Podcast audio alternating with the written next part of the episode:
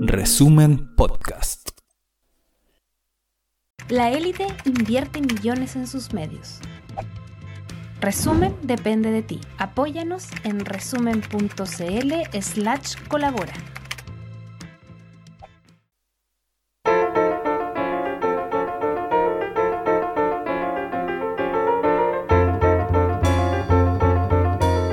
Resumen.cl presenta La crónica de Ruperto Concha.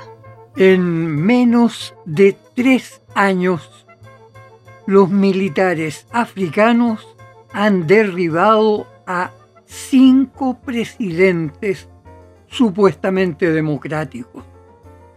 Han asumido el poder y el pueblo los ha celebrado con aplausos y esperanzas. Desde Guinea, en la costa del Atlántico, siguiendo con Burkina Faso, Mali, Níger y Gabón. Más hacia el oriente africano, Níger limita con la República de Chad y hacia el norte con la República de Algeria. Todas estas repúblicas africanas tienen en común haber sido colonias sometidas al imperialismo de Francia, que, aunque a regañadientes, tuvo que reconocer su independencia.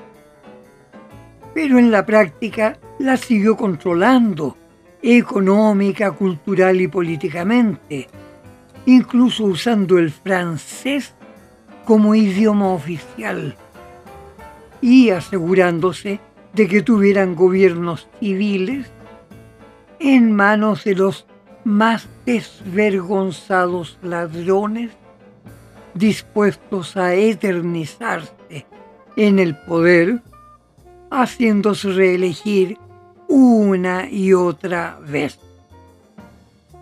En el último golpe, en la República de Gabón, por ejemplo, los militares derrocaron al presidente, un tal señor Bongo, don Ali Bongo, el 30 de agosto recién pasado, justo cuando había anunciado que volvió a ganar las elecciones, fíjese, y enterará al menos 14 años en el poder.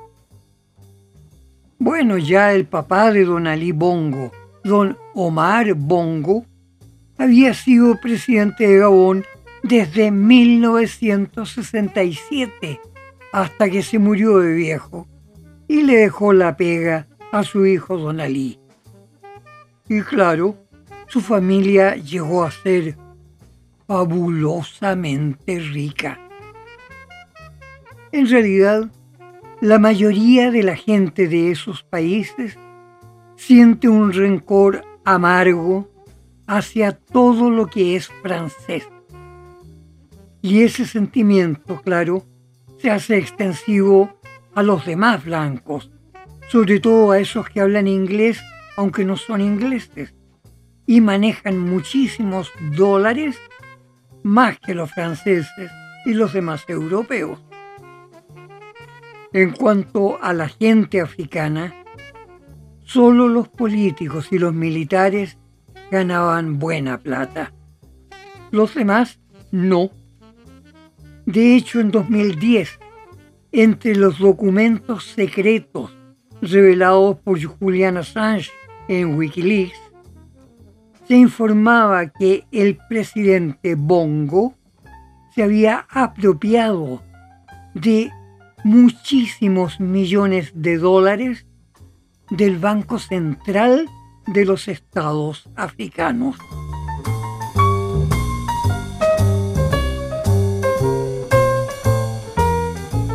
País con reservas de petróleo estimadas en 2 mil millones de barriles. Los bancos europeos y estadounidenses no dudaban en otorgar créditos y préstamos enormes a Gabón pero la crisis financiera mundial entre 2005 y 2008 llevó a que Estados Unidos elevara los intereses de sus préstamos en dólares, lo que llevó a que los gobiernos endeudados de África llegaran a tener que pagar hasta el 90% de los ingresos totales del país solo en servir las cuotas anuales que debían. En el caso de Nigeria, por ejemplo, ya en 2018, su gobierno tuvo que pagar 5.900 millones de dólares a sus prestamistas y este año tendrá que pagar 8.400 millones de dólares. Eso resulta monstruoso al contrastar con el presupuesto de salud del país, por ejemplo, que es solo de 1.400 millones, y el de educación, que es de 2.200 millones. Y en el caso de Gabón, encontramos que tiene un ingreso anual de 15 mil millones de dólares solo en petróleo. Y sin embargo, hay un 38% de cesantía que inevitablemente se expresa en pobreza angustiosa de las familias y en violencia, deficiente educación y falta de oportunidades. Una investigación estadística realizada por la organización Afrobarómetro 2023 reveló que en 34 países africanos encuestados, solo un 68% de los encuestados dijo considerar que el sistema democrático es mejor. En pocos años antes, la aprobación de la democracia había superado el 73%. Entrevistado por la agencia de prensa alemana Deutsche Welle, el analista Bram Postumus de la Asociación de Países de África Occidental admitió que los golpes de Estado que están dándose demuestran que la democracia al estilo occidental ha sido un fracaso, al menos en esta región del África. Francia y los demás países occidentales, según él, han explotado los recursos naturales de África, pero la democracia no ha traído, no ha resuelto ninguno de los grandes problemas básicos de la gente. Violencia, pobreza, falta de educación y falta de oportunidades de progreso.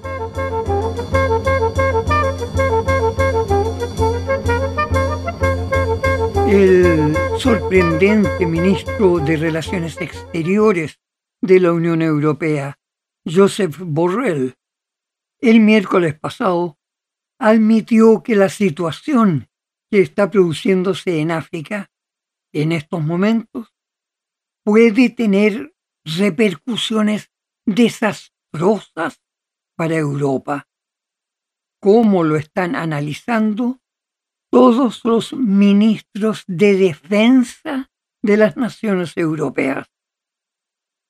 Según Borrell, si Europa no logra intervenir eficazmente en África, inevitablemente habrá una seguidilla más de turbulencias políticas, económicas y militares que representarán desabastecimiento de gas natural y petróleo y otros materiales fundamentales para Europa, incluyendo el uranio.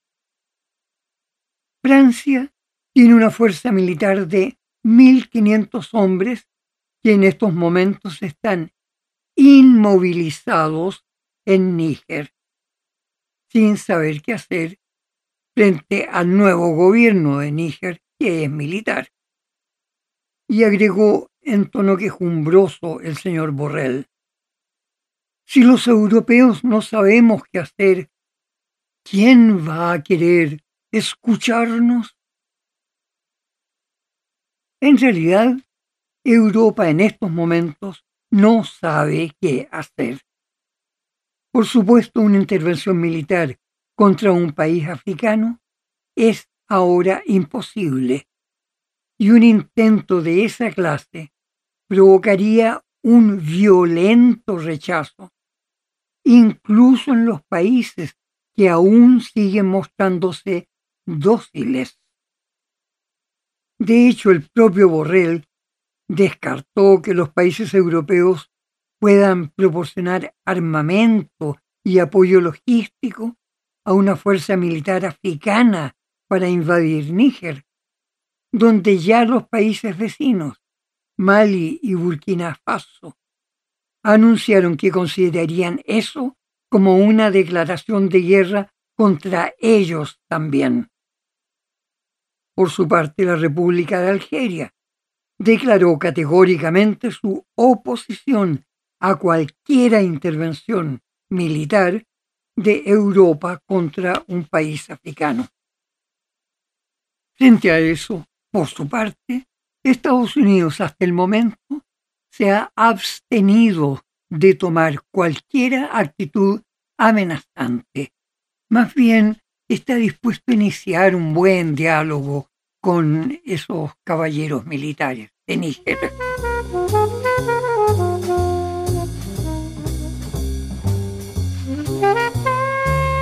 En realidad, la crisis político-militar que está sacudiendo a todo lo ancho del continente africano, incluyendo las sangrientas guerras internas en Libia, en Sudán y Etiopía, es la expresión más visible de un proceso histórico mucho mayor.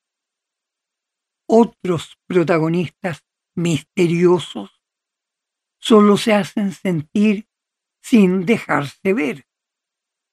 Estados Unidos y sus aliados están procurando mantener sus posiciones estratégicas en África y en todo el resto del mundo.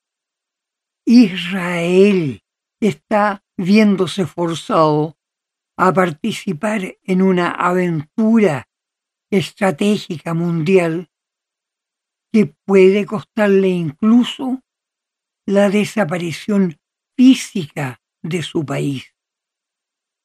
El empobrecimiento generalizado a nivel mundial está afectando también a la China, cuyo crecimiento económico, si bien se mantiene, ha disminuido porque los mercados mundiales han disminuido, se han empobrecido y solo pueden comprar poco. Las viejas potencias coloniales, los temibles imperios, ya no logran disimular su deterioro.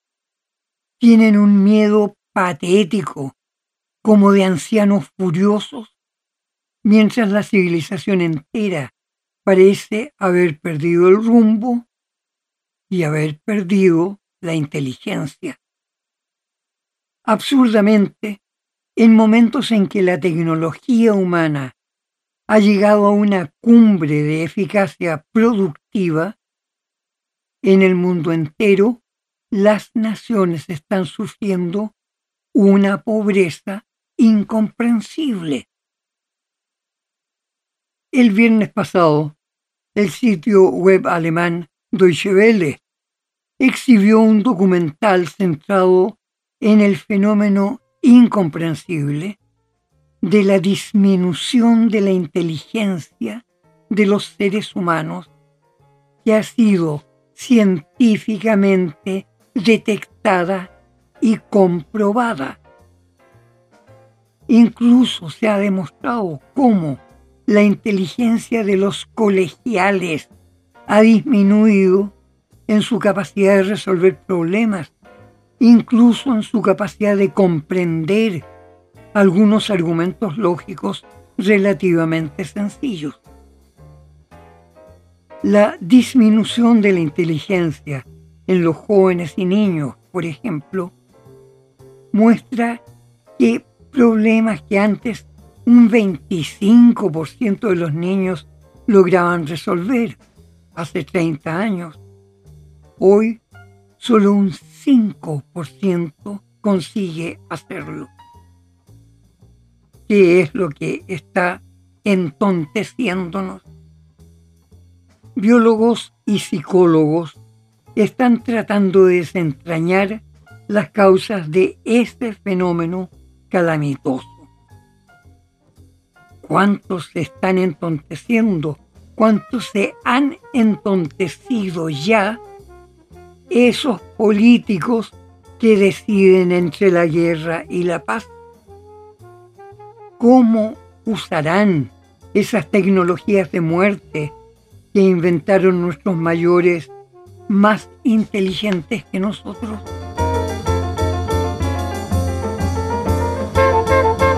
Hasta la próxima gente amiga, cuídense. Hay mucho peligro cuando cualquier tonto en la pequeñez de su codicia puede hacer la tontería final con la vertiginosa pequeñez del átomo.